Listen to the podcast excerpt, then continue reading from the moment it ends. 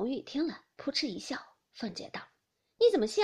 你说我年轻，比你能大几岁，就做你的妈了？你还做春梦呢？你打听打听，这些人头比你大的大的，赶着我叫妈，我还不理，今儿抬举了你呢。”红玉笑道：“ 我不是笑这个，我向奶奶认错了辈数了。我妈是奶奶的女儿，这会子又认我做女儿。”凤姐道：“谁是你妈？”李公才笑道：“你原来不认得她，她是林之孝之女。”凤姐听了十分诧异，说道：“哦，原来是他的丫头。”又笑道：“林之孝两口子都是锥子扎不出一声来的。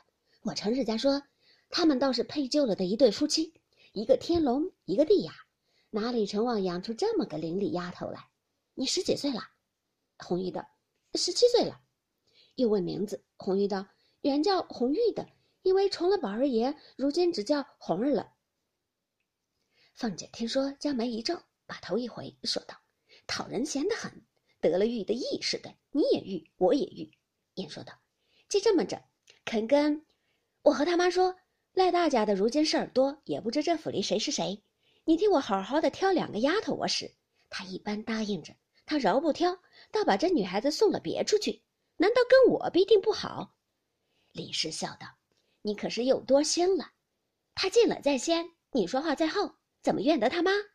凤姐道：“既这么着，明儿我和宝玉说，叫他再要人，叫这丫头跟我去，可不知本人愿意不愿意？”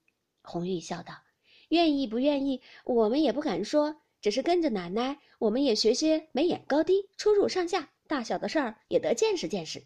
刚说着，只见王夫人的丫头来请，凤姐便辞了李公才去了。红玉回怡红院去，不在话下。如今且说林黛玉因夜间失寐，次日起来迟了，闻得众姊妹都在园中做见花会，恐人笑她痴懒，连忙梳洗了出来。刚到了院中。只见宝玉进门来了，笑道：“好妹妹，你昨儿可告了我不曾？叫我悬了一夜心。”林黛玉便回头叫紫娟道：“把屋子收拾了，撂下一扇纱屉，看那大燕子回来，把帘子放下来，拿狮子倚住，烧了香，就把炉罩上。”一面说，一面又往外走。宝玉见他这样，还认作是昨日中晌的事儿，哪知晚间的这段公案，还打工作揖的。林黛玉正眼也不看。各自出了院门，一直找别的姊妹去了。宝玉心中纳闷儿，自己猜疑，看起这个光景来，不像是为昨日的事儿。但这昨日我回来的晚了，又没有见他，再没有冲撞了他的去处了。一面想，一面由不得随后追了来。只见宝钗、探春正在那边看鹤舞，见黛玉去了，三个一同站着说话。又见宝玉来了，探春便笑道：“宝哥哥。”身上好，我整整的三天没见你了。宝玉笑道：“妹妹身上好，我前儿还在大嫂子跟前问你呢。”探春道：“宝哥哥，你往这里来，我和你说话。”宝玉听说，便跟了他，离了钗玉两个，到了一棵石榴树下。探春应说道：“这几天，老爷可曾叫你？”宝玉笑道：“没有叫。”探春说：“昨儿我恍惚听见说，老爷叫你出去的。”宝玉笑道。那想是别人听错了，被没叫的。